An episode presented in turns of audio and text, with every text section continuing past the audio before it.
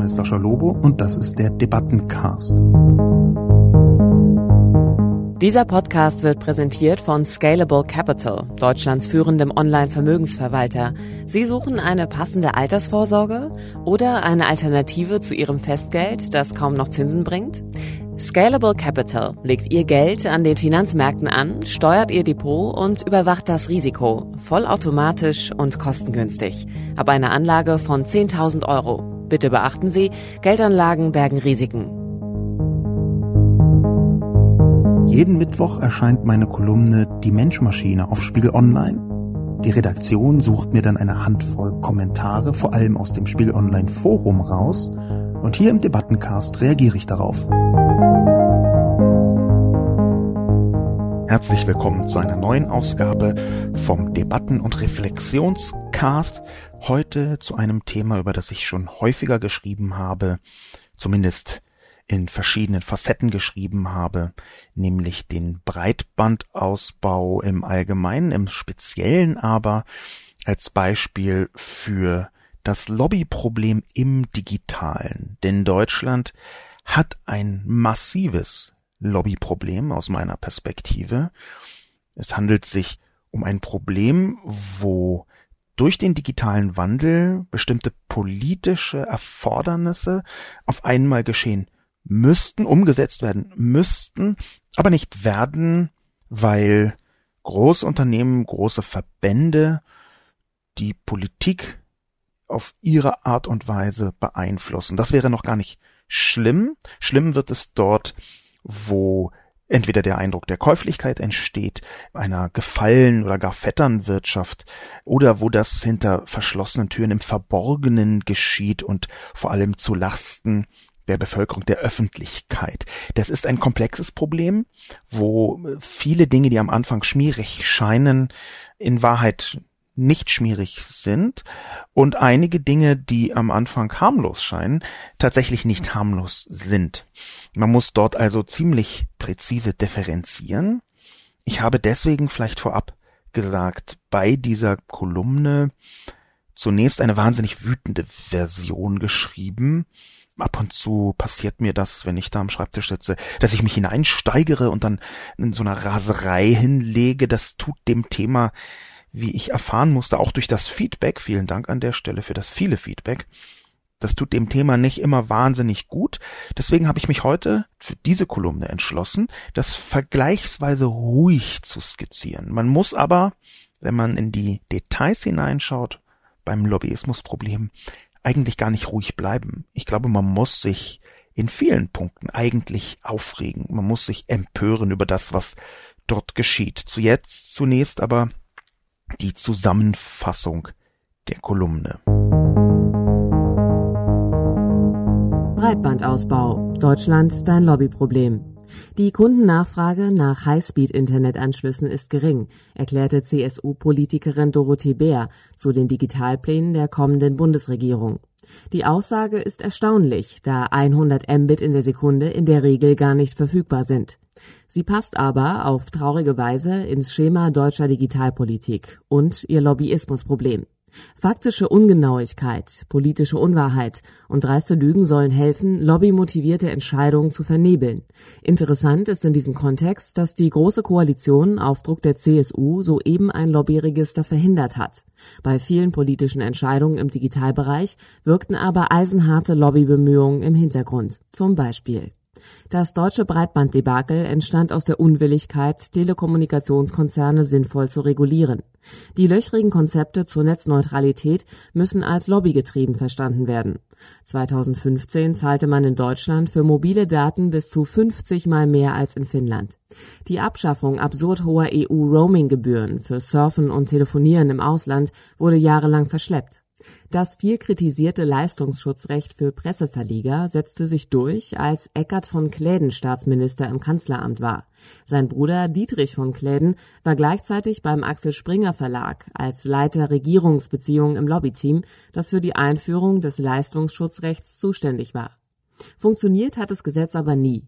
Google hat in dieser Sache seit 2013 insgesamt 0 Euro an die Presseverleger überwiesen. Weil es Konkurrenz erschwert, stärkt das Gesetz den Konzern sogar eher noch. Das Beispiel Leistungsschutzrecht zeigt deutlich, weshalb diese Form des Lobbyings im Digitalbereich so schädlich wirkt. Der digitale Wandel erfordert Rahmenbedingungen, die jungen Unternehmen die Möglichkeit geben, neue Geschäftsmodelle aufzubauen. Lobbyismus in Deutschland besteht aber vor allem aus politischem Bestandsschutz für veraltete Geschäftsmodelle. Es offenbart sich ein tiefes Misstrauen gegenüber dem digitalen Wandel, aufrechterhalten zwischen kurzsichtig lobbyierenden Konzernen und einer allzu beeinflussbaren Politik. Die Kommentare möchte ich beginnen mit einem nicht öffentlichen Kommentar, nämlich mit einer Mail, die ich bekommen habe, die mich doch etwas verstört hat. Ich bin in diesem Bereich einiges gewohnt, aber das hat mich, wenn man genau hinschaut, und das habe ich getan, nochmal verstört. In dieser Mail von einer Person aus Hamburg, die ich nicht nennen möchte, anonymisiert quasi, in dieser Mail war die Antwort der Telekom auf eine Nachfrage dieser Person vorhanden. Ich habe also eine Weiterleitung von einer Telekom-Mail bekommen. Ich habe versucht, die Echtheit zu verifizieren. Es scheint sehr stark, auch wenn man sowas nicht mit hundertprozentiger Sicherheit sagen kann, als sei die tatsächlich echt. Und diese Antwort der Telekom auf die Nachfrage hat mich deswegen verstört, weil sie eine neue Qualität entwickelt hat eine neue Qualität bei der Anlockung und Anwerbung von Kunden. Da war also dieser Mann, der in Hamburg im Innenstadtbereich wohnt, jetzt nicht extrem im Zentrum, aber schon definitiv nicht in den Vororten. Ich kenne die präzise Adresse. Und dieser Mann hat bei der Telekom nachgefragt, ob er nicht etwas schnellere Internetzugänge haben könne. Die Antwort hat mich erstaunt, denn die lautete im Klartext, relativ viel Getöse drumrum, die Antwort lautete im Klartext, dass dieser Herr erst einen Vertrag abschließen müsse, bevor geprüft werden könne, ob schnelleres Internet für ihn verfügbar sei. Er könne dann zwar, das stand da auch, diesen Vertrag noch widerrufen, aber er muss, um überhaupt erstmal zu erfahren, ob er schnelles Internet hat, sein gegenwärtiges ist vergleichsweise langsam, für Hamburg erst recht, er musste erstmal einen Vertrag abschließen. Und das finde ich schon ziemlich unfassbar. Das Angebot, das man kaufen kann, überhaupt erst zu erfahren, wenn man einen Vertrag abschließt, das ist für mich nah an der Sittenwidrigkeit. Und das geht aus der Mail ganz präzise hervor. Es ist etwas blumig formuliert.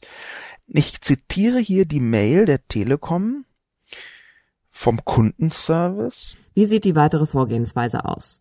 Ich buche Ihren gewünschten Tarif in unserem System. Nach der Buchung wird ein Außendienstmitarbeiter die technische Realisierbarkeit prüfen. Erst wenn diese Prüfung erfolgreich ist, kann ich Ihnen den Anschluss sicher zusagen. Ist der Tarif an Ihrer Adresse verfügbar, wird der Auftrag erstellt. Dafür erhalten Sie eine Auftragsbestätigung. Bis 14 Tage nach deren Erhalt können Sie den Auftrag noch widerrufen. Das ist eine Unverschämtheit aus meiner Sicht. Ich habe schon davon gesprochen, dass es nah an der Sittenwidrigkeit ist, weil Sittenwidrigkeit ein juristischer Begriff ist, kann ich das hier nicht von oben herab einfach genauso bezeichnen, sondern kann nur meine Empfindung widerspiegeln. Aber hier in diesem Punkt sieht man, dass das Gebaren insbesondere der Telekom, aber auch, das muss ich dazu sagen, von anderen großen Anbietern wie Vodafone, dass das in ganz vielen Bereichen sehr fragwürdig ist. Und aus meiner Sicht einer der Hauptgründe dafür ist, dass zum einen hier ein postmonopolischer Markt besteht. Früher gab es in dem gesamten Telekommunikationsmarkt bekannterweise ein Monopol durch die Vorgänger der Telekom beziehungsweise durch die Bundespost im 20. Jahrhundert. Und dieser postmonopolische Markt hat sich auf sehr dramatische Weise nicht besonders frei weiterentwickelt, wie es sinnvoll sein würde, sondern wurde durch eine Vielzahl von aus meiner Sicht von Lobbyisten beeinflussten Regulierungsversuchen und damit schwachen Regulierungsversuchen in eine Form von dysfunktionalem Oligopol verwandelt. Will sagen, am Anfang war es ein Monopol und früher oder später ist das so geronnen in eine Art von großem Markt mit wenigen beherrschenden Teilnehmern. ich glaube weiterhin, dass das, was wir hier unter Lobbyismus im Digitalbereich verstehen, natürlich in fast allen Bereichen stattfindet. Und das kann ich vorsichtig erstmal bestätigen. Ich möchte da deswegen vorsichtig sein, weil es häufig sehr leicht fällt, dieses die da oben, die böse Politik so vorzutragen, selbst dann, wenn man nicht die Details kennt. Aber die Dysfunktionalität des Marktes festzustellen, dafür kann man relativ einfach auf die Beispiele zurückgreifen, die ich gebracht habe und auf eine Vielzahl von Beispielen, die von den Kommentatoren selbst kamen. Interessierter Laie schreibt zum Beispiel Wo leben Sie, Herr Lobo? Ach ja, in Berlin. Na dann mal ein Schwank vom Land. Ich kenne einen kleinen Ort im Schwarzwald. Da gibt es jetzt neuerdings FTTC-Internet. Doch die letzte Meile sind es nur maximal 100 Mbit die Sekunde, aber immerhin. Vorher waren es maximal weniger als 2 Mbit die Sekunde übers Kabel oder LTE, allerdings nur durch einen Provider. Die anderen sind vor Jahren mit der Errichtung eines Funkmachts an einem Bürgeraufstand gescheitert. Der Aufbau wurde durch Fördermittel ermöglicht. Ein Betreiber war nicht leicht zu finden. Die Nachfrage nach den neuen Anschlüssen war extrem gering. Und wenn, dann war es die Minimalausstattung. Denn die Bewohner sind überwiegend alte Leute und es sind Schwaben. Abgesehen von diesen Vorurteilen gegen Schwaben möchte ich hier diese Differenzierung mit hineinbringen. Wir haben in der Tat in Deutschland die Schwierigkeit, dass ein vergleichsweise kleiner Teil der Menschen von schnellem Internet als Notwendigkeit überzeugt sind. Das hängt an einer Vielzahl von Gründen. Der Hauptgrund ist meiner Ansicht nach, dass wir in Deutschland ein sehr altes Land haben, das zweitälteste Land der Welt nach Japan. Und natürlich ist das Aufwachsen mit der Digitalisierung, mit digitalen Instrumenten das führt in eine andere Bedürfnissituation, als wenn man sein ganzes Leben ähm, auch ohne Netz zugebracht hat und dann irgendwann mal sich anschaut, was es da so gibt. Insbesondere, wenn man dann vielleicht schon gar nicht mehr gezwungen ist, sein Geld zu verdienen, zu arbeiten und dadurch einen gewissen Rückzug ins Private in seinem Leben realisieren kann, sich also nicht mehr so viel sagen lassen muss von zum Beispiel einem Arbeitgeber. In dem Fall ist es wirklich so, dass natürlich manchmal bestimmte Geschwindigkeiten ausreichen, die für jüngere Leute nicht ausreichen würden. Aber, und das ist für mich der große Unterschied, nur weil, sagen wir mal, 40 Prozent der Bevölkerung das nicht haben wollen, heißt das ja noch lange nicht, dass man nicht auf die restlichen Rücksicht nehmen kann und soll. Vor allem deswegen, weil inzwischen ja wirklich jeder, sogar Volker Kauder, gemerkt hat, dass die Digitalisierung etwas ist, was die gesamte Gesellschaft betrifft. Auch diejenigen, die privat für sich entscheiden, dass sie eben nicht so gerne schnelle Internetanschlüsse brauchen. Es ist richtig, dass die Nachfrage in manchen Bereichen kleiner ist, als man das vielleicht aus digitaler Perspektive glaubt. Es ist aber ebenso richtig, dass nur weil eine bestimmte Zahl von Leuten nicht schnelles Internet haben möchte, die großen Infrastrukturkonzerne sehr schnell dabei sind zu sagen, ja, ach, das lohnt sich da ja nicht. Denn die Produktnachfrage, die hängt auch häufig ziemlich stark an anderen Faktoren. Das war ja mein großes Problem mit dem, was Dorothee Bär gesagt hat. Sie hat einfach ausgeblendet, dass Netz in Deutschland vergleichsweise teuer ist. Wir haben Gigabit-Internet. In Schweden, da kriegt man also ein Gigabit Downstream für etwa 30 Euro. Die gleiche Leistung in Deutschland kriegt man nicht nur ganz selten, also wirklich nur in größeren Städten und nur ausnahmsweise, sondern sie kostet auch deutlich über 100 Euro, und zwar bei fast allen Anbietern.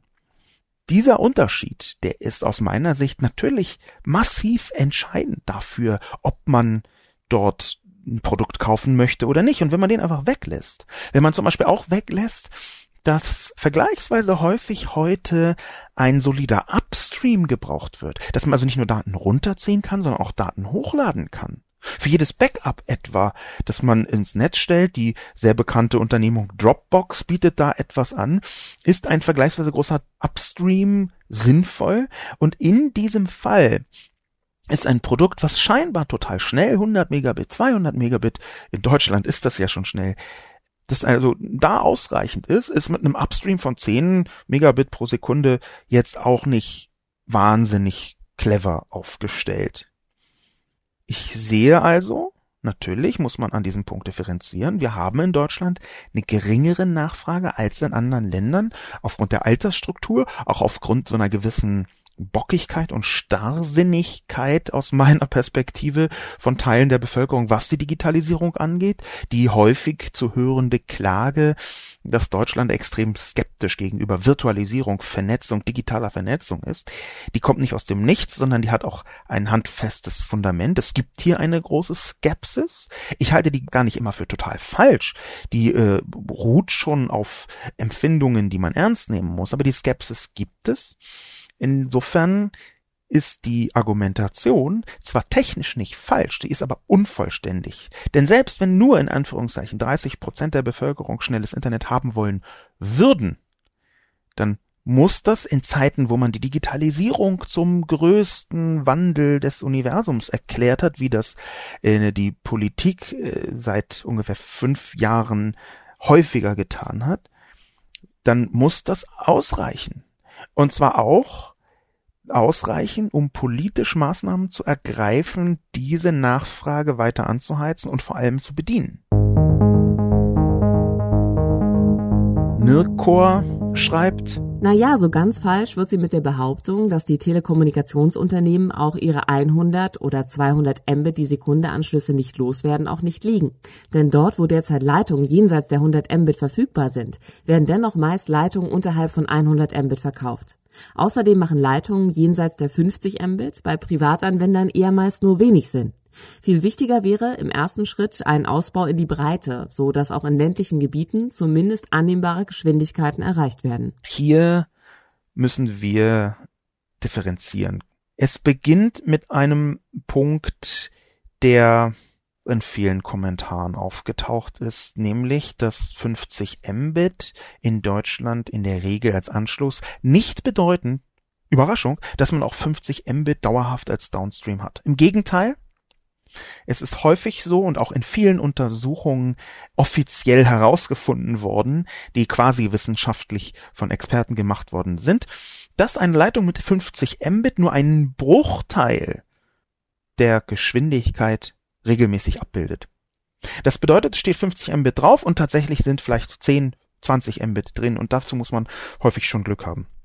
Es gibt ja eine ganze Reihe von Geschwindigkeitsmessseiten im Netz, die äh, Daten durch die Leitung jagen und so rausfinden, wie groß ist der Upstream, wie groß ist der Downstream. Das kann jeder für sich mal machen. Man wird in aller Regel bei der Hälfte von den versprochenen Geschwindigkeiten landen, manchmal sogar noch weniger. Und vor allem, das ist auch ein Gegenargument gegen Privatanwender brauchen ja nicht so schnelles Internet. Und vor allem teilt man sich zu Stoßzeiten die Geschwindigkeit mit einer Vielzahl von anderen Menschen. Das ist zum einen natürlich, was bestimmte Gegenden angeht, relevant. Ja, da ist äh, entscheidend, wie viele Haushalte etwa sind an dem Verteilerkasten dran, wo ab der die Leitung mit Glasfaser sehr viel leistungsstärker ist. Und zum Zweiten nicht nur die Gegend, sondern auch der konkrete Haushalt. Der konkrete Haushalt kann vergleichsweise schnell 50 Megabit erreichen, wenn zum Beispiel ein Kind gerade auf Netflix eine Serie sieht, ein zweites spielt irgendwelche Videospiele. Wenn man dann auch noch ein Backup macht oder gerade das große Pech hat, dass Windows neu geladen werden muss oder was auch immer für merkwürdige Dinge geschehen in der Microsoft-Welt. Wenn das also geschieht, dann ist man ruckzuck auch mit echten 50 Mbit an der Grenze. Dazu kommt, dass jetzt spürbar in immer mehr Haushalten das Internet der Dinge Einzug hält, will sagen, immer mehr Gegenstände vernetzt sind. Früher hatte man seinen Computer, dann kam das Smartphone dazu, dann das Tablet. Inzwischen hat man vielleicht noch einen Alexa rumstehen. Das ist in Millionenstärke in Deutschland inzwischen der Fall. Es gibt die ersten Geräte, die Menschen sich ähm, vernetzt in die Wohnung einbauen, ob sie jetzt an der Alexa hängen oder nicht. Man kann eine Vielzahl von verschiedenen Boxen an seinen Fernseher ranschnallen. Es gibt Netzradios. Es gehört inzwischen für manche Leute zum Standard, bestimmte HomeKits mit abzubilden, will sagen, die Steuerung des eigenen Haushalts über eine netzfähige ähm, App. Und überall dort fließen Daten. Und in dem Moment, wo Daten fließen, wird eine gewisse Bandbreite gebraucht. Interessanterweise gibt es Technologien, wo allein schon das Faktum, dass Daten fließen, eine bestimmte Bandbreite belegt, das nur nebenbei, aber es verhält sich schon so, dass die Zahl der Geräte dramatisch steigt in den nächsten Jahren, die vernetzt sind und irgendwann reicht genau dafür dann 50 Mbit eben gar nicht mehr aus, auch bei Privatanwendern. Man darf nicht den Fehler machen, a, immer von sich selbst auszugehen. Das führt in den meisten Fällen in die Sackgasse. Das ist vor allem aus meiner Sicht auch egoistisch. Es gab häufig das Argument, ach, mir reichen auch zwei Megabit. Ja, äh, herzlichen Glückwunsch. Dann haben Sie ein großes losgezogen und einen nicht digitalen Lebensstil. Aber es gibt vielleicht auch andere Leute, und zwar nicht wenig andere Leute, die größere Leitungen brauchen. In diesem Fall ist ein interessanter Aspekt auch, dass eine größere Leitung, eine schnellere Leitung in vielen Fällen auch eine kürzere Reaktionszeit bedeutet. Will sagen, überall dort, wo man in quasi Echtzeit serverseitig kommunizieren möchte, ist eine schnellere Leitung sinnvoller. Es gibt eine ganze Reihe von Online-Spielen, ähm, die ja von sehr vielen Menschen in Deutschland gespielt werden, einer einstelligen Millionenanzahl von Menschen. Das verifiziert, wahrscheinlich sind es noch sehr viel mehr. Aber diese Spiele, diese Online-Echtzeit-Spiele, die brauchen nicht nur vergleichsweise viele Daten in manchen Bereichen, sondern die brauchen vor allem eine extrem schnelle Reaktionszeit. Und wenn man dann irgendwie so eine 2 Megabit Leitung hat, dann reagiert die aus einer Vielzahl von technischen Gründen in der Regel auch langsamer als so eine 100 Mbit Leitung.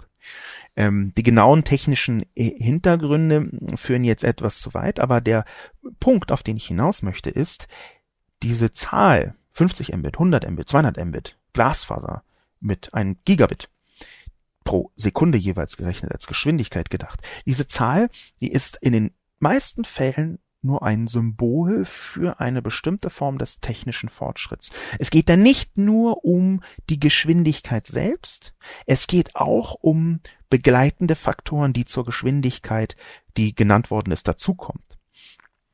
Und ich glaube deswegen, dass wenn man auch nur ein bisschen, nur für 20 Cent in die Zukunft denkt, dass dann völlig klar ist, dass wir, selbst wenn man jetzt glaubt, irgendwie für sich nicht mehr als 16 Megabit zu brauchen, da sehr, sehr offensiv in die Geschwindigkeitszukunft blicken müssen. Spon 4688741 sagt Ungleiche Verteilung der Angebote. Es fehlt noch eine Argumentationslinie. Die Leute, die schon 50 Mbit haben, bei denen bauen parallel auch noch fünf andere Anbieter 100, 200, 500 Mbit Angebote auf und erschlagen diese Kunden regelrecht mit möglichen Optionen. In manchen Stadtzentren kann man sich kaum retten vor 50 Mbit Möglichkeiten. Die Anbieter stehen sich dann in den Stadtzentren teils gegenseitig auf den Füßen und schimpfen dann über fehlende Nachfrage. In Gebieten hingegen, wo man nur 16 Mbit bestellen kann und froh sein kann, eventuell 10 Mbit wirklich zu bekommen, dort gibt es meistens nur einen Anbieter und der vertröstet die Kunden auf irgendwann. Dort würden viele Leute den Anbietern auch überteuertes 100 Mbit aus den Händen reißen. Derzeit reichen vielen Leuten wirklich 50 Mbit Downstream. Sogar 2x4K Stream braucht es nicht. Eventuell wird es erst wieder mit VR, 3D-Druckermodellen, Holobildern und so weiter relevant. Upstream ist schon eher ein Thema. Das ist ein sehr interessanter und in bestimmten Bereichen auch uns weiterbringender Kommentar, weil er mit dem Markt argumentiert. Ich habe vorher ja schon angedeutet, der Markt ist dysfunktional und das liegt an der mangelhaften schädlichen Regulierung, die meiner Ansicht nach insbesondere durch Lobbyarbeit äh, so schädlich reguliert worden ist von der Politik und natürlich im zweiten Bereich auch weil vielen Leuten in der Politik, zu vielen Leuten in der Politik über viele Jahre das Digitale egal war. Ich habe noch 2011 auf dem IT-Gipfel mit einem Zuständigen gesprochen aus dem Wirtschaftsministerium für digitale Infrastruktur damals, der mir erzählen wollte 2011, ja, wie ein Megabit reicht doch. Das ist doch schon Breitband. Die Breitbanddefinition damals wurde gerade überlegt von 384 Kilobit pro Sekunde auf ein Megabit pro Sekunde hoch zu definieren. Das ist ja auch immer eine Definitionsfrage. Was ist eigentlich Breitband? Ich habe also 2011 noch sowas gehört und wie man an entscheidender Stelle sitzen kann äh, und so, so solche Argumentationen von sich geben kann. Das ist mir deswegen kein Rätsel, weil ich solche Definitionen eben häufig von Lobbyarbeitern gehört habe. Von Leuten, die Lobby für ihre Konzerne machen. Ich sehe aber in diesem, in dieser Argumentation, was den Markt betrifft, tatsächlich mit eins der größten Probleme. Dort, nämlich wo eine Infrastruktur schon liegt, ist aufgrund der Regulierung durch die Bundesnetzagentur ist der Telekom auferlegt worden, Konkurrenten auch über ihre Leitungen beziehungsweise die von ihnen gelegten Leitungen, die sie verwalten, zu ermöglichen, ein Angebot herzustellen. Deswegen ist in diesem Kommentar vollkommen richtig die Bemerkung, dass man dort, wo es schon 500 Mbit Angebote gibt, dann gleich noch eine Vielzahl anderer 500 Mbit Angebote reinpressen kann. Das ist dann eine reine Marketingfrage. Diese Angebote benutzen dann Infrastruktur, die es schon gibt und routen quasi ihren eigenen Vertrag über die Leitungen, die von der Telekom kontrolliert werden. Und hier ist ein sehr dramatischer Punkt, der bei mir in der Kolumne nur teilweise angesprochen worden ist, nämlich oder äh, hauchzart angedeutet worden ist, nämlich das große Problem Vectoring. Das Problem Vectoring, was ist das genau und warum hat das überhaupt mit diesem Markt, der hier von Spon 468 und so weiter aufgebracht worden ist, zu tun? Vectoring ist eine Art lebensverlängernde Maßnahme für Kupferkabel. Seit sehr vielen Jahren sind die allermeisten Experten absolut davon überzeugt, dass Kupferkabel nicht mehr für Datenübertragung sinnvoll sind, jedenfalls nicht mehr, was die Zukunftsperspektive angeht, sondern Glasfaser. Die Zukunft ist eindeutig Glasfaser und das bestreitet auch ernsthaft wirklich niemand. Es gibt ein paar Leute, die sagen, das wird man irgendwann auch über Funk abbilden können, aber über Funk bedeutet ja auch, dass wir eine Glasfaserinfrastruktur brauchen, wo dann Funktürme dran sind. Wir haben also Glasfaser als Zukunftstechnologie. Und jetzt kommt es auf den Zeitpunkt an, wann man diese Glasfaser infrastrukturell verlegt. Sinnvoll wäre das gewesen in den 80er und 90er Jahren. Es gab angeblich von Helmut Schmidt schon eine Planung, Glasfaser in Deutschland überall zu verlegen, die dann von Helmut Kohl aufgehalten worden ist. Aber blenden wir das jetzt einfach mal aus. Damals in den 80er Jahren war das nicht unbedingt eine Entscheidung, die total naheliegend war. Helmut Kohl hat stattdessen das Privatfernsehen äh, gebracht. Das ist doch auch ganz großartig. Wo wären wir heute ohne Privatfernsehen? Aber der Punkt, auf den ich hinaus möchte, ist, irgendwann hätte man also von einer Kupferinfrastruktur umstellen müssen auf eine Glasfaserinfrastruktur. Sagen wir einfach mal, das hätte 2004, 2005, 2006 passieren können oder 2010. Ab diesem Zeitpunkt hätte man gesagt, gut, Glasfaser ist das, wo wir hinwollen und wir bauen Glasfaser weiter und intensiver aus. Und was man stattdessen gesagt hat, war, wir führen eine Technologie ein namens Vectoring, die die Lebenszeit des Kupferkabels verlängert, weil zuvor sehr viel weniger Mbit über Kupfer möglich waren, über DSL sozusagen, und auf einmal Vectoring ermöglicht hat, viel größere Geschwindigkeiten zu erreichen.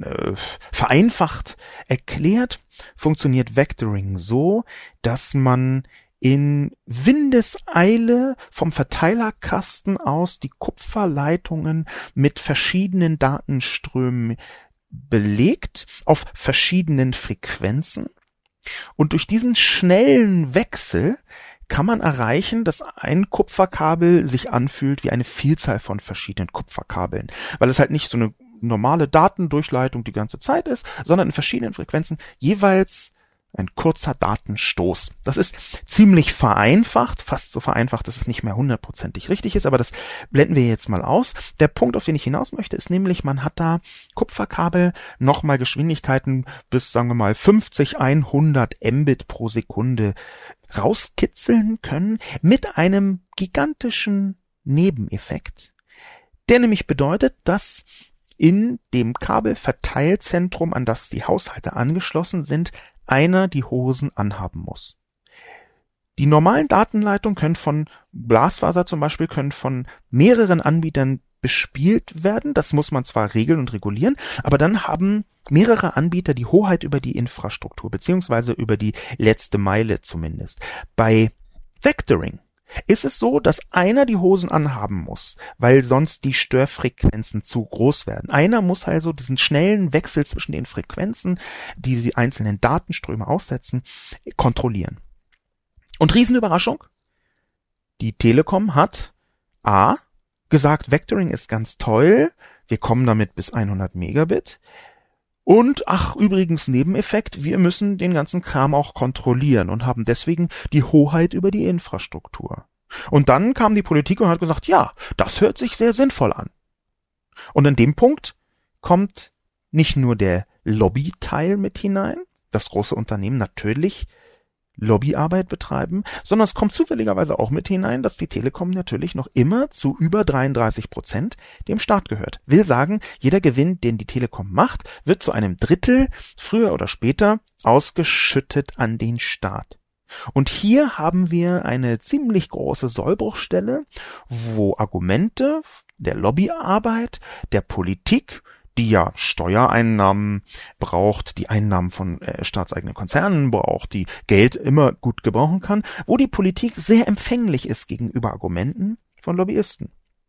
Und auf einmal sehen wir, dass der Markt so dysfunktional ist. Das liegt nicht nur daran, dass eine Vielzahl von Fehlern gemacht worden sind. Das liegt auch daran, dass man sich es ganz bequem eingerichtet hat im gegenwärtigen Markt, dass man bestimmte Geschäftsmodelle, in diesem Fall veraltete Geschäftsmodelle mit Kupferkabeln, einfach versucht zu schützen, dadurch, dass man ihr Leben verlängert, obwohl man weiß, irgendwann wird es zu Ende sein. Dadurch, dass die Zukunft man einfach so ein bisschen später anfangen lässt.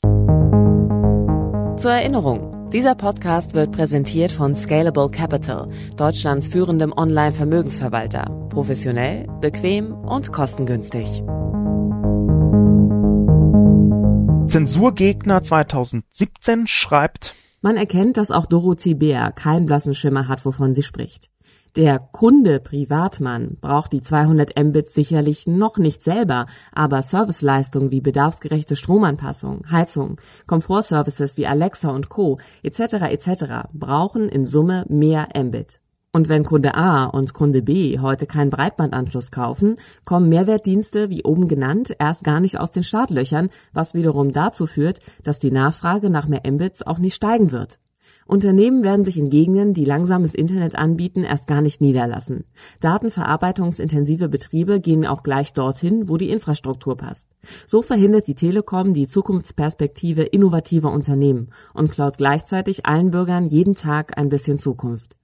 Und die alte Dame, geboren, aufgewachsen und ausgebildet im Vor-Internet-Zeitalter, die glaubt, dass Bandbreite fürs Shopping da ist, bleibt. Zensurgegner 2017, trotz des etwas kantigen Namens, schreibt viel Richtiges. Unter anderem, was ich eben auch schon erwähnt habe, dass Breitband nicht nur eine Frage ist von dem, was man selbst braucht, sondern auch was die Geräte an äh, Datenübertragung brauchen, die man mit dabei hat. Aber es beginnt, der Kommentar beginnt mit einem Punkt, dem ich heftig widersprechen möchte nämlich der Unterstellung, dass Dorothee Bär keinen blassen Schimmer hat. Das ist nicht so. Dorothee Bär, die CSU-Internetperson, die weiß in vielen Details ziemlich gut, wovon sie spricht. Die hat Ahnung das steht für mich außer Frage. Ich habe mich ein paar Mal mit ihr auch äh, persönlich unterhalten. Es ist aus meiner Sicht absolut klar, dass Dorothee Bär weiß, wovon sie redet. Sie interessiert sich auch wirklich dafür. Sie belegt nicht nur diesen Posten bei der CSU, sondern interessiert sich dafür. Sie hat in vielen Punkten übrigens selbst schon gegen die Haltung der CSU, der Union gestimmt, was die digitale Sphäre angeht. Das von mir erwähnte Leistungsschutzrecht das von der Union und der FDP eingeführt worden ist 2013, wenn meine Erinnerung mich nicht täuscht. Da hat Dorothee Bär im Parlament dagegen gestimmt. Sie handelt also auch nach Überzeugung. In diesem Fall aber ist das für mich sogar, wie ich in der Kolumne angedeutet habe, eher noch verschlimmernd. Nämlich, dass jemand, der Ahnung hat, trotzdem diese lapidare Behauptung in die Welt setzt, ja, die Leute wollen ja kein 100 und 200 Megabit. Denn selbst wenn das theoretisch so sein würde, wenn man die Zahlen der Telekom von Vodafone anschauen würde, von den großen Anbietern in Deutschland, und es sei so, dass nicht besonders viele Leute 100 und 200 Mbit kaufen wollen, dann gibt es dafür eine Vielzahl von verschiedenen Gründen und der letzte Grund ist, dass diejenigen, die es kaufen könnten, glauben, nee, ach, wir brauchen keine schnelle Infrastruktur. Ich halte das für ein falsches Argument und ich glaube, dass Dorothee Bär das eigentlich weiß und es bringt, weil sie eine andere Agenda verfolgt. Nämlich eine Agenda, die der Telekom sehr gut in den Kram passt. An dieser Stelle nochmal ganz wichtig zu differenzieren. Es muss nicht zwingend sein, dass hier Dorothee Bär einfach nur das Lied tutet von der Telekom. Das ist das, was ich da angedeutet habe, aber es gibt theoretisch auch andere Gründe dafür. Es kommt mir nur sehr, sehr komisch vor an dieser Stelle, dass diese anderen Gründe dann nicht genannt werden, sondern dass man wieder besseres Wissen ein Argument benutzt, was fast wörtlich sehr häufig zum Beispiel von der Telekom, aber auch von anderen großen Anbietern gebraucht wird. HI6 schreibt, es ist ja so einfach unsere ach so schlafmützige und korrupte Regierung für alles verantwortlich zu machen.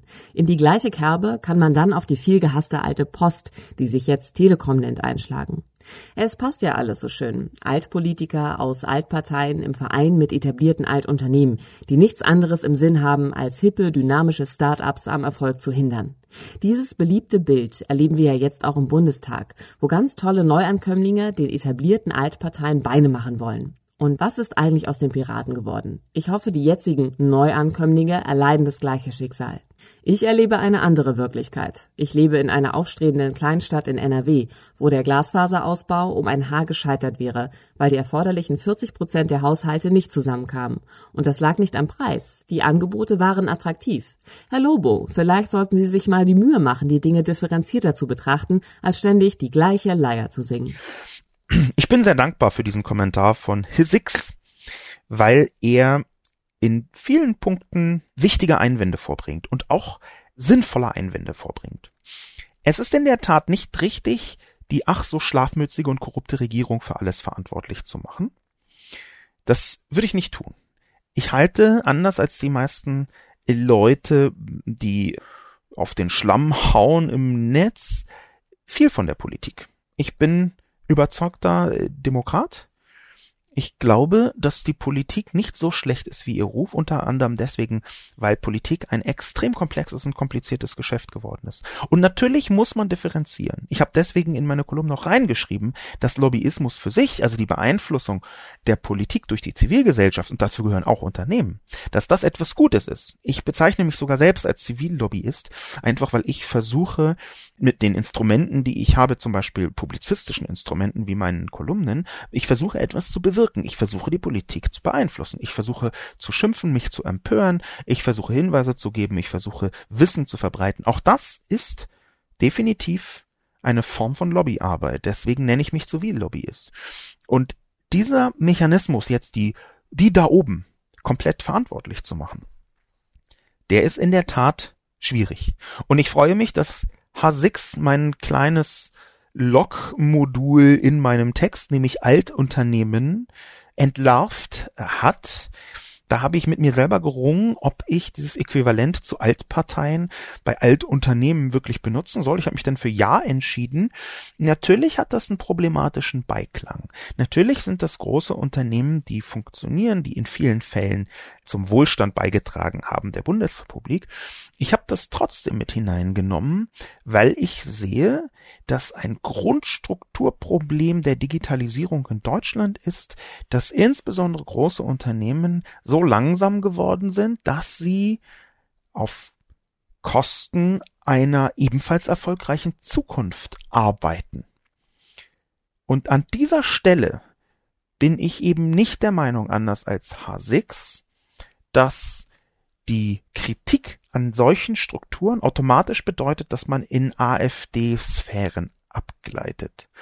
Nur weil bestimmte Leute eine überbordende, radikale, extremistische Kritik äußern, heißt das aus meiner Sicht nicht, und das meine ich jetzt nicht nur auf der AfD bezogen, sondern insgesamt, die da oben alles doof, Leute, meine ich, nur weil man Kritik an bestimmten Strukturen äußert, heißt das nicht, dass man komplett alles im Klosett runterspielen möchte. Ich glaube zum Beispiel nicht, dass wir eine korrupte Regierung haben. Ich glaube, dass es Korruption gibt, auch in Deutschland, auch auf verstörend hohem Niveau, was man gerne ausblendet. Aber ich habe in meine Kolumne extra reingeschrieben, dass ich, und das war auch nicht ironisch, dass ich eben weder Dorothee Bär noch die CSU für im klassischen Sinn bestechlich oder korrupt halt. Im Gegenteil. Hier ist etwas im Gang, was unbedingt Differenzierung erfordert. H6 schreibt am Ende des Kommentars, vielleicht sollte ich mir die Mühe machen, die Dinge differenzierter zu betrachten. Ich glaube, dass ich in meiner Kolumne zwar emotional war, dass man spürt, dass ich sie mit Wut geschrieben habe, aber dass ich trotzdem versucht habe, zu differenzieren. Vielleicht hätte ich mehr differenzieren sollen. Und wenn das so gewesen sein sollte, dass ich mehr differenzieren hätte sollen, dann tue ich das jetzt einfach. Dieser ganze Komplex der Beeinflussung der Politik durch die Zivilgesellschaft, nichts anderes als Lobbying, ist viel vielschichtiger, als man das am Anfang glaubt. Ich habe 2009 einen Film gedreht für Arte über Lobbying, bin dafür quer durch die Bundesrepublik gezogen und haben mit ganz verschiedenen Lobbyisten gesprochen, die überraschend offen waren. Und die Erkenntnis, die dahinter steht, ist, dass Lobbyismus niemals in toto als schlimm betrachtet werden darf. Das ist ein wichtiges Instrument einer liberalen Demokratie, dass die Zivilgesellschaft auch außerhalb von Wahlen Einfluss hat auf die Politik. Und diese Beeinflussung, die kann ausgehen von Gewerkschaften, von Verbänden, von Einzelpersonen, von Aktivisten, von Vereinen. Ich glaube, Lobbyarbeit ist eine Beteiligung am demokratischen Prozess. Deswegen habe ich versucht rauszukitzeln, ab wo Lobbyarbeit problematisch wird. Und problematisch wird sie dort, wo vielleicht nicht Bestechlichkeit dabei ist, wo aber bestimmte Argumente von zum Beispiel großen Unternehmen so wahnsinnig leicht beachtet werden, während Gegenargumente entweder nicht angehört und nicht abgewägt werden, sondern man es sich ganz simpel macht und die Sprachregelungen übernimmt, die einem in der Politik angeboten werden von großen Unternehmen. Im Bereich der Netzneutralität war das auf sehr verstörende Weise genauso. Da hat nämlich die gesamte Telekommunikationslobby, das sind also entsprechende Angestellte von Vodafone, von der Telekom, von einer Vielzahl von den großen Infrastrukturfirmen, die haben Netzneutralität, also die Gleichbehandlung von Daten im Netz, nicht so schnafter gefunden, weil sie glauben, mehr Geld kassieren zu können, in dem Moment, wo sie Daten priorisieren dürfen. Daten ungleich behandeln dürfen. Und da ist das, was lobbyseitig geschehen ist, und das ist auch nachweisbar, ich habe darüber schon eine Mensch-Maschinen-Kolumne geschrieben, was geschehen ist, ist eine hanebüchene bis aggressive Umdeutung des Begriffs Netzneutralität, wo große Telekommunikationskonzerne gesagt haben, Netzneutralität ist jetzt nicht mehr die Gleichbehandlung aller Daten, sondern Netzneutralität ist, und dann kam eine vergleichsweise komplexe Definition, die dazu geführt hat, dass zum Beispiel gesetzgebungsseitig sogenannte Spezialdienste möglich geworden sind. Es ist aber gar nicht ganz genau gesagt worden, was Spezialdienste sind. Das bedeutet, Netzneutralität toll, haben die Netzkonzerne gesagt, beziehungsweise behauptet, weil es so nicht gestimmt hat. Aber Spezialdienste müssen davon ausgenommen sein. Und auf einmal, das ließ sich richtig beobachten, hat die Politik exakt diese Argumentation übernommen. Mit einem ganz schönen PR-seitig ausformulierten Beispiel, was sehr, sehr typisch ist, große, schöne Metaphern zu finden. Da war es nämlich, ja, ach, braucht denn das äh, Kind im Auto wirklich äh, YouTube in der vollen Bandbreite, wenn stattdessen ein wichtiger medizinischer Spezialdienst bei einer Operation nicht ausgeführt werden kann, weil die Bandbreite fehlt, was ein sehr konstruiertes Problem ist aber mit einer schönen Metaphorik, wo jeder sofort, der sich damit nicht auskennt, sagt, ja, nee, ach Quatsch, natürlich muss der jetzt hier auf dem Rücksitz nicht YouTube gucken im Auto, äh, während ein Mensch eventuell gefährdet wird bei einer Operation.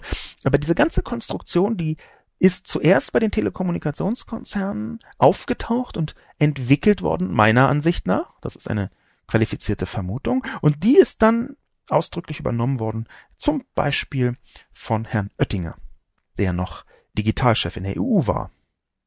Wir sehen hier also, es geht wirklich darum zu differenzieren. Es geht nicht darum, eine Generalkritik zu pauschalisieren und zu sagen, die da oben, alle korrupt und lassen sich kaufen von den Konzernen, auch wenn ich glaube, dass sowas existiert. Das Beispiel Gerhard Schröder möchte ich da anführen, wo ich wirklich glaube, dass Dinge an der Grenze zur Korruption entstanden sind. Wenn jemand als SPD-Kanzler eine so pro-Putin-freundliche Politik gerade im wirtschaftlichen Kontext macht. Den politischen Bereich möchte ich mal ausblenden. Aber wenn er gerade im wirtschaftlichen Bereich sehr offensiv eine Politik macht, die russischen Staatsunternehmen zugutekommt und danach Vorstandsvorsitzender eines der größten russischen Staatsunternehmen wird, dann ist das für mich noch über dem sogenannten Geschmäckle drüber. Dann sehe ich, dass jemand eine Politik macht, die sich danach für ihn finanziell lohnt. Und dafür sehe ich, dass ein Begriff wie Korruption zumindest nicht als dramatisch falsch abzulehnen wäre. Quod Erat schreibt, und einer der Gründe für den in Anführungszeichen freiwilligen Verzicht wurde im Artikel nicht einmal genannt. Der doofe Konsument hat nämlich gemerkt, dass der Unterschied zwischen 25 Mbit und 100 Mbit hauptsächlich der Preis und weniger die gebotene Leistung ist. Eine Bekannte von mir in Erfurt hatte einen 50 Mbit Vertrag, bei dem regelmäßig in den Zeiten, in denen ein berufstätiger Mensch zu Hause ist und nicht schläft, Realgeschwindigkeiten zwischen 1,5 und 5 Mbit angekommen sind. Also wurde der Vertrag wieder auf 16 Mbit umgestellt, mit exakt derselben Leitung, aber erheblich günstigeren Preis. Und wieso es erlaubt ist, dass mir nur ein 25 Megabit die Sekunde Vertrag angeboten wird, obwohl hier flächendeckend am Ort nur 12 bis 16 Mbit zur Verfügung stehen. Auf mehr sinkt das DSL-Modem schon nicht aufgrund der Kabellänge, ist ebenfalls schon ziemlich grenzwertig. Solange man die bezahlte Leistung nicht einfordern kann, macht das aktuell nur an wenigen Standorten Sinn, für den Endverbraucher eine schnellere Leitung zu wählen. Diese Thematik wird sich bei uns erst ändern, wenn größere Arbeitgeber anfangen, verstärkt auf Heimarbeit zu setzen und dann von deren Seite Gegenlobbyismus betrieben wird, falls man dann die Arbeitsleistung nicht gleich aus Rumänien bezieht. Die haben uns auch schon bei der Geschwindigkeit auf der Datenautobahn überholt. Quad Erat bringt hier mehrere sehr wichtige Argumente mit hinein bezogen auf die Netzgeschwindigkeit. Das erste ist, dass wirklich ein sehr großer Unterschied besteht zwischen der angebotenen Geschwindigkeit und der tatsächlichen Geschwindigkeit. Das kann technische Gründe haben. Einer davon, den hatte ich schon angesprochen, liegt an der Zahl der Leute, die letztlich an dem fraglichen Verteiler auch dran sind. Dann reduziert sich die Geschwindigkeit.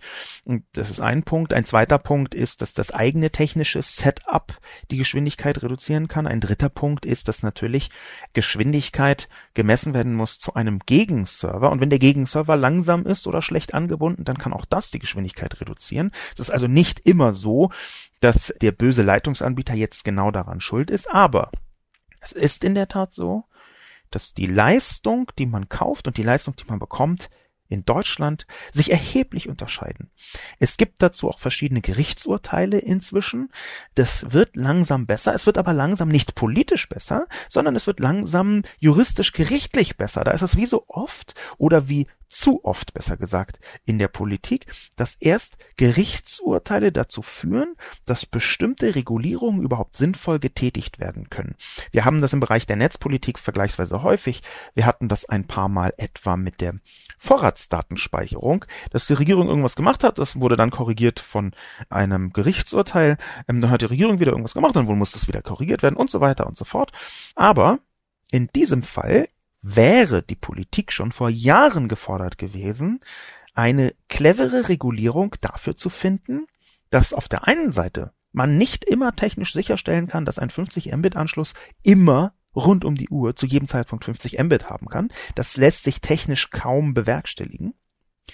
Das ist die eine Seite. Und auf der anderen Seite ist das Beispiel, was Quad Erat gebracht hat, keins, was man selten gehört und gelesen hat, sondern im Gegenteil, das scheint in vielen Bereichen eher die Regel zu sein, dass das ein Bruchteil der Geschwindigkeit ist. Und da eine richtige und kluge Regulierung zu finden, das wäre die Aufgabe der Politik gewesen. Das wäre auch die Aufgabe des Verbraucherschutzes gewesen. Gekommen ist da nichts. Noch heute kann man einen Vertrag äh, bekommen über, sagen wir mal, 100 Mbit oder 50 Mbit und dann geht man ins Netz und hat in der Regel und zwar gerade zu Stoßzeiten, einen Bruchteil davon. Das wäre in fast jeder anderen Branche nah am Betrug, weil man in anderen Branchen Regulierungen dafür gefunden hat. Und diese Regelung, die fehlt bis jetzt auf verstörende Weise, was die Internetgeschwindigkeiten angeht. Beziehungsweise gibt es dazu sogar Regelungen, aber die sind nicht geeignet, das Problem wirklich zu lösen. Sehr dankbar bin ich Quod erat für das Argument mit der Arbeit. Das ist ein Argument, was ich äh, unterberücksichtigt habe. Ich habe relativ viele Argumente ähm, nicht berücksichtigen können und manche habe ich auch ehrlicherweise einfach äh, vergessen, beziehungsweise sind mir nicht in den Sinn gekommen und genau diese Arbeitsthematik gehört dazu. Es ist wirklich so, dass seit die Technologie das möglich macht, es ein starkes Drängen in Richtung Heimarbeit gibt. In Deutschland interessanterweise sehr viel weniger als in anderen europäischen Ländern. Ich habe 2006 mein erstes größeres Buch, wir nennen es Arbeit, darüber geschrieben, darüber, dass die Flexibilisierung durch die Technologie, was Arbeit angeht, zum Beispiel Büroarbeit, dass die langsam einsickert auch in die Festanstellung. Von den Freiberuflern, die heute schon arbeiten können, wo sie wollen in vielen Bereichen, ähm, in die Festanstellung hinein, die noch sehr präsenzorientiert ist in Deutschland. Aber genau dieser Punkt Heimarbeit, der ist natürlich nur möglich ein Homeoffice Day, wenn man zu Hause einen anständigen Anschluss hat. Wenn man zum Beispiel ein Intranet hat, bei dem eigenen Unternehmen, wo man arbeitet, wo man sich einloggt, was man aus Sicherheitsgründen über ein ähm, Virtual Private Network ansteuern muss, also ein VPN, eine Art äh, Tunnel durch das Internet, der kaum zu knacken ist und der dann äh, sicher auf einen Server führt, wo ein Intranet stattfindet, also ein firmeninternes Netz dann sind da so viele Sollbruchstellen der Geschwindigkeit drin, dass man eine ziemlich große Geschwindigkeit ab Werk braucht, um überhaupt sinnvoll Heimarbeit betreiben zu können. Gerade was so Intranet-Anwendungen angeht, was bestimmte Datenbank-Anwendungen angeht, was äh, bestimmte Geschwindigkeiten auch der Reaktion des Gegenservers angeht, braucht man für ein anständige VPN-getunneltes Intranet in anständiger Sicherheit locker 16 Mbit plus 50 Mbit wäre viel besser und noch mehr wäre da, je nach Inhalt, die man transportiert, natürlich noch besser. Wie gesagt, eine Internetgeschwindigkeit bedeutet nicht nur Internetgeschwindigkeit, sondern ist auch zu verstehen als ein Symbol für eine ganze Reihe von verschiedenen technischen Aspekten, wie zum Beispiel die Reaktionszeit. Insofern ist dieser ganze Bereich Arbeit und Homeoffice Day, was nebenbei auch eine Frage ist, wie gut man seine Familie organisieren kann. Dieser ganze Komplex hängt so eng an einer vernünftigen digitalen Infrastruktur, dass das auch einer der Hauptgründe ist, warum ich mich immer wieder aufrege, dass die so vernachlässigt worden ist. Und warum ich mich aufrege, dass da über Lobbyarbeit Argumente gefunden worden sind, dass man das erstmal langsam angehen könne. Der Gegenlobbyismus, wo jetzt Quad Era drauf hofft, ja, da bin ich nicht ganz so überzeugt. Wenn man von Lobbyismus im Digitalen spricht, dann muss man auch vom Hardcore-Lobbyismus der großen Digitalkonzerne sprechen, wie Google, wie Facebook, wie Microsoft, wie Apple zu einem kleineren Teil, wie Amazon wiederum zu einem größeren Teil. Es gibt da einen sehr heftigen, teilweise erbitterten Lobbyismus eher noch auf Europaperspektive übrigens, eher noch in Brüssel als in Berlin, aber eben auch in Berlin. Am Anfang haben sich diese Unternehmen plumper angestellt als Gegenlobbyisten. Inzwischen sind sie da geschickter. Vor allem aber haben sie fast unbegrenzt Geld, wenn sie möchten. Ob uns Gegenlobbyismus jetzt retten wird, da bin ich etwas im Zweifel. Wenn uns vielleicht hier etwas hilft, ich möchte ja gar nicht von retten sprechen, dann sind es große Medien, die rausfinden, was da geschieht und die versuchen ans Licht zu bringen, was nicht am Licht war. Dann ist es der sogenannte öffentliche Druck, den man erhöhen kann. Dann sind es Verbände und Vereine, die schon auch gegen Lobbyismus, aber eben nicht im Sinne von Unternehmen machen, sondern eher im Sinne von einem Zivillobbyismus. Dann glaube ich, können wir da ein bisschen vorankommen. Und schließlich als letzten Kommentar Ascher Sobol schreibt. Es ist ja so wohlfeil, auf Frau Beer einzuhacken. Sie hat nun mal die Wahrheit ausgesprochen. Die Deutschen sind wechselfaul und bleiben lieber auf ihren analogen Telefonanschlüssen sitzen. Neue Anschlüsse leisten sich nur weniger und mit den Bandbreitenangaben können noch wenige Nutzer etwas anfangen. Insofern hat Frau Beer recht. Es werden eine Menge Leitungen, die verlegt werden, nicht einmal annähernd ausgelastet. Darin die Aussage zu lesen, man brauche ja FTTH Breitband nicht weiter auszubauen, ist eine bösartige Unterstellung und führt an der Sache vorbei. Das Angebot einer bestimmten Bandbreite und der Ausbau von Glasfaser sind zwei Paar Schuhe. Über FTTH lassen sich beliebige Bandbreitenprofile realisieren. Ein Blick in das Angebotsportfolio der einschlägigen Netzbetreiber Mnet, NetCologne und so weiter unterstreicht dies. Es mag ja sein, dass eine Minderheit der Deutschen auf 100 Mbit zugreifen können und in der Gesamtheit der Bevölkerung diese Anschlüsse daher unterrepräsentiert sind. Aber auch dort, wo sie verfügbar sind, reißen die Leute den Providern diese Anschlüsse nicht aus der Hand, obwohl sie eigentlich unverschämt günstig sind. Wer über den Händler seines Vertrauens bucht, bekommt einen Vectoring-Vertrag ohne Drosselung für nicht einmal 20 pro Monat. Am Preis liegt es also nicht, Herr Lobo, sondern an der Faulheit der Leute. Um nicht falsch verstanden zu werden, die Zielrichtung von Lobos Kolumne ist völlig korrekt. Die Regulierung des Breitbandausbaus in Deutschland ist bemüht, tut sich aber schwer, monopolistische Tendenzen zu unterbinden. Und dies, obwohl das Netz in Deutschland einem Flickenteppich gleicht. Wir haben gleich eine Handvoll Verbände kleiner und kleinster Netzbetreiber. Die Kleinstaaterei vergangener Jahrhunderte ist ein Witz dagegen. Dass es hier zu eklatanten Reibungsverlusten kommt und Interconnect-Gebühren für jedes Zucken des Kunden erhoben werden, macht die Sache nicht besser. Ich habe diesen langen Kommentar ausgewählt zum Schluss, weil darin so viele Punkte sind, die sagen wir mal, einem großen deutschen Infrastrukturanbieter sehr entgegenkommen, dass ich glaube, dass die Person, die ihn geschrieben hat, auf die eine oder andere Weise der Telekom sehr nahe stehen müsste. Das ist eine Vermutung, das ist keine Behauptung. Und zwar kennt diese Person sich ziemlich präzise aus. Das kann man nicht anders sagen. Die weiß auch eine ganze Reihe von Punkten, die man tatsächlich anders sehen kann, als ich das beschrieben habe. Der beginnt mit Es ist Wohlfall auf Frau Bär einzuhacken, dass sie die Wahrheit ausgesprochen habe. Und zum Schluss steht in diesem Kommentar, um nicht falsch verstanden zu werden, die Zielrichtung von Lobos Kolumne ist völlig korrekt. Die Regulierung des Breitbandbaus in Deutschland ist bemüht, tut sich aber schwer, monopolistische Tendenzen zu unterbinden, und dies, obwohl das Netz in Deutschland einem Flickenteppich gleicht. Das ist dann wieder so ein bisschen halb gegen die Telekom gerichtet, aber nicht wirklich, weil danach auf den kleinen Verbänden rumgehackt wird, dass die Haltung, die hier dahinter steht, die scheint mir schon sehr stark zu sein, als müsse das Netz nicht so aufgebaut werden, dass Konkurrenz auch von kleinen Unternehmen überhaupt möglich ist, sondern als müsse man hier große Unternehmen unterstützen. Wenn jemand schreibt, die Kleinstaaterei ist ein Problem, kleine und kleinste Netzbetreiber, dann ist für mich das gar kein Problem, sondern wenn auch auf einer funktionierenden Infrastruktur kleine Anbieter sinnvolle Produkte anbieten können, dann ist das für mich eine korrekte und richtige Herangehensweise, eine marktwirtschaftliche Herangehensweise, die am Ende den Kunden zugutekommt. Aber das, was hier hinter diesem ganzen großen ähm, Kommentar steht, das ist im Detail etwas, was man anders sehen kann. Es gibt wirklich Leute, die sagen, das ist mir genug. Ich möchte gar nicht mehr. Die gibt es. Aber die Essenz ist doch eine andere.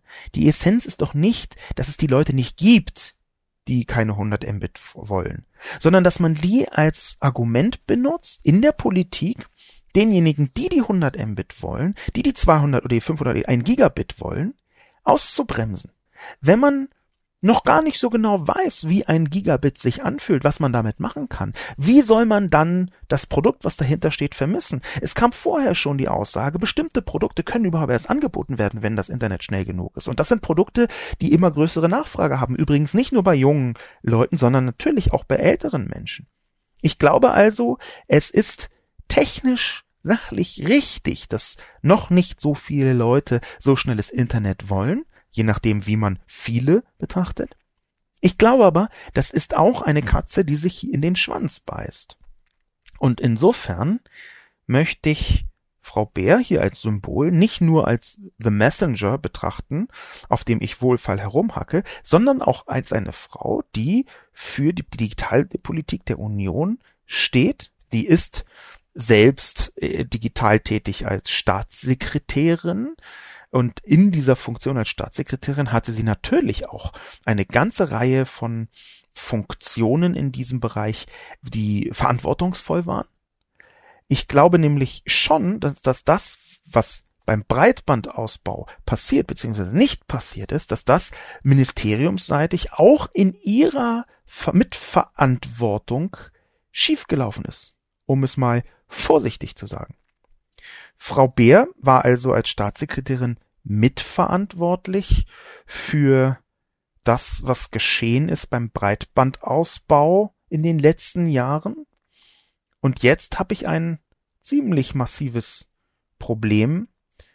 Das bedeutet, um ganz klar zu sagen, wir haben mit dem Bundesministerium für Verkehr und digitale Infrastruktur ein regelrechtes Drama erlebt in den letzten zwei, drei Jahren. Ich kann im Detail nicht beurteilen, ob Frau Bär unmittelbar daran beteiligt war. Aber das Drama, was wir erlebt haben, lässt sich zum Abschluss in konkrete Worte fassen. Das Bundesministerium für Verkehr und digitale Infrastruktur hat 2017, das Jahr ist vorbei, ein Dreißigstel der Breitbandförderungsgelder ausgeben können, die bereitgestellt worden sind vom Bund.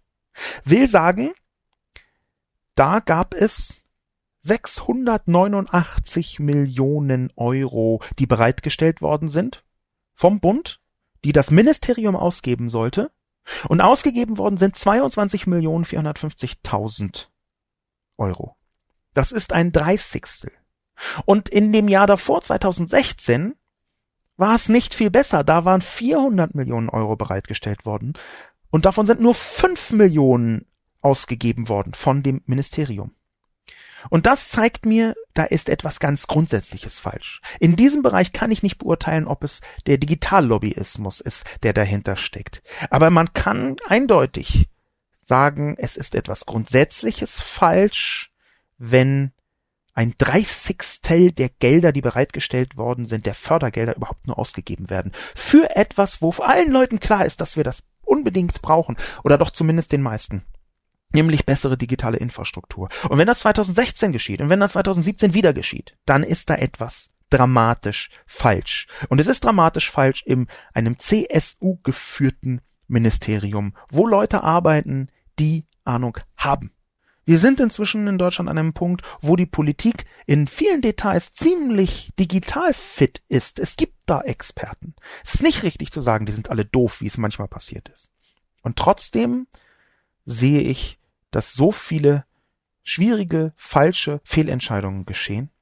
Und darauf möchte ich aufmerksam machen. Und speziell auf die, das müssen nicht alle sein, speziell auf die, die einen Lobby-Hintergrund haben. Mein Name ist Sascha Lobo. Vielen Dank fürs Zuhören und bis zum nächsten Mal.